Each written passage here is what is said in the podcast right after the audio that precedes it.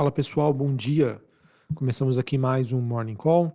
Nesta segunda-feira, dia 22 de maio, eu sou o Felipe Vilegas, estrategista de ações da Genial Investimentos.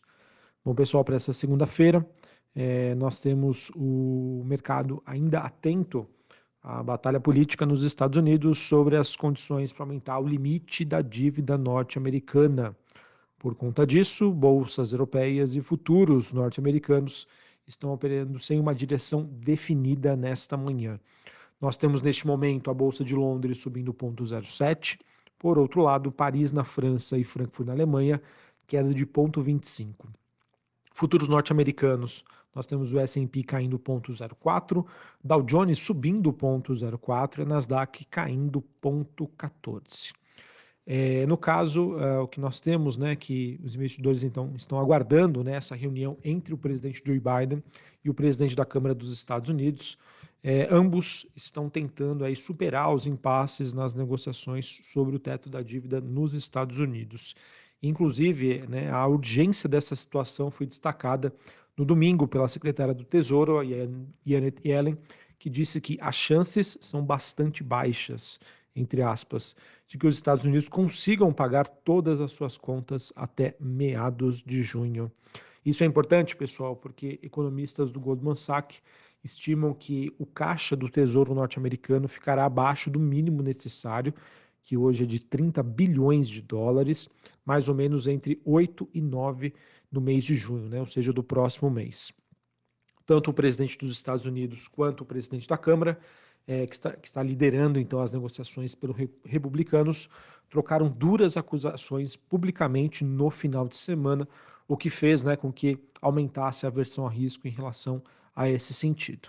É claro, pessoal, é que essa reação até branda do mercado sugere que ainda existe uma expectativa de um acordo de última hora, né, até mesmo com o prazo se esgotando. Então vamos acompanhar.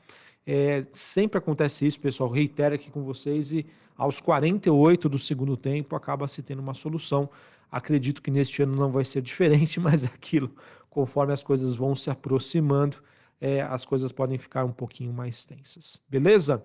Sobre a agenda norte-americana dessa semana, a gente vai ter a ata do FONC no próximo dia 24, quarta-feira. Também teremos aí o indicador de inflação bastante utilizado pelo Fed, que é o PCI e também informações sobre o PIB nos Estados Unidos. Para essa segunda-feira, a gente tem uma agenda esvaziada nos Estados Unidos, porém a gente vai ter dirigentes do Fed, incluindo aí o James Buller, o Rafael Bostic e o Thomas Barkin, ele que farão discursos ao longo desta segunda-feira. Beleza?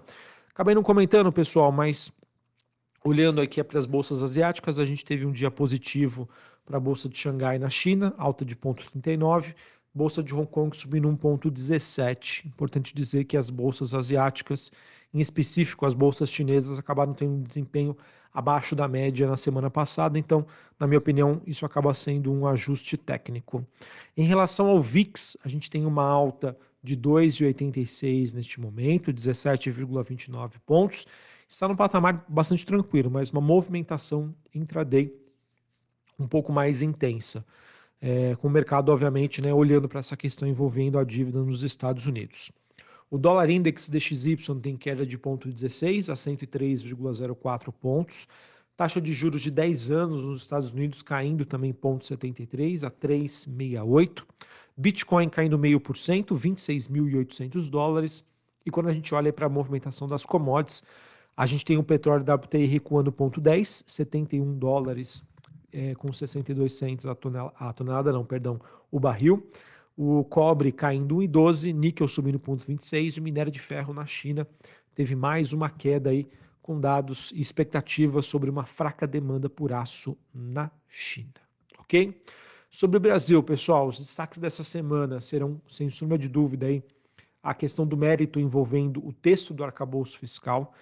Hoje está previsto para acontecer na próxima quarta-feira, dia 24. Além disso, na próxima quinta, dia 25, a gente vai ter a divulgação do IPCA 15, que serve como uma proxy para inflação brasileira.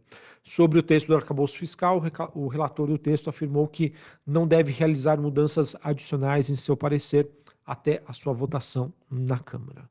É, outras notícias que eu queria trazer aqui para vocês, pessoal. Na última sexta-feira, o presidente do Banco Central, Roberto Campos Neto, ele disse em um evento em São Paulo que é preciso perseverar na luta contra a inflação, dado que os núcleos dos preços ainda estão muito altos. Ou seja, pessoal, foi uma mensagem, digamos, hawkish, ou seja, mostrando que o, o presidente do BC ainda está bastante preocupado com a inflação, mesmo que o número cheio traga aí, digamos, dados melhores para a gente, tá? Os núcleos ainda estão muito elevados.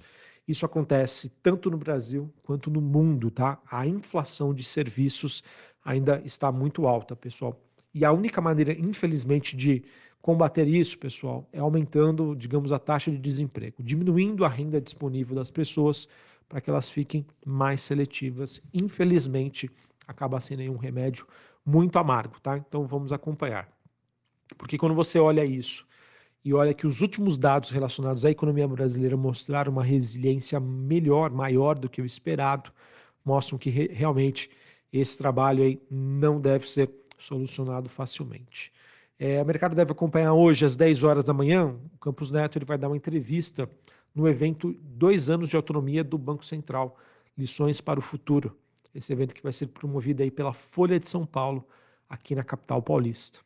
É, e para a gente encerrar falando sobre o noticiário corporativo, a gente teve a Apivida, ela que aumentou de 2 para 4 o número de conselheiros independentes, antecipando uma mudança que estava planejada para acontecer somente em fevereiro do ano que vem.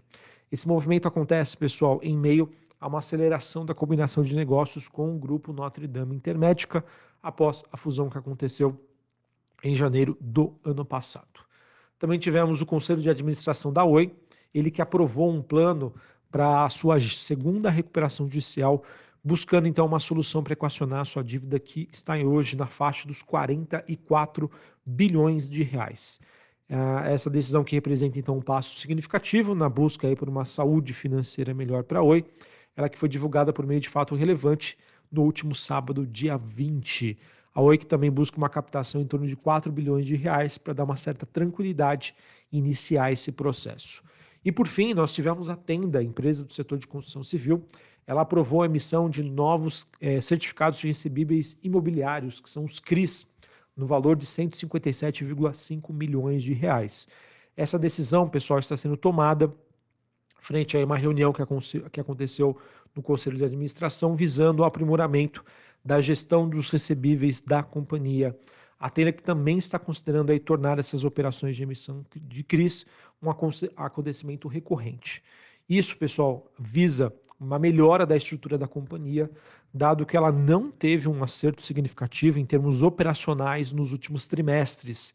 E a ação acabou sentindo aí bastante por conta disso, e agora ela está se reorganizando, se reestruturando, e os resultados, obviamente, começam a mostrar para a gente uma, uma sinalização um pouco melhor. Beleza? Bom, pessoal, então é isso que eu tinha para trazer para vocês.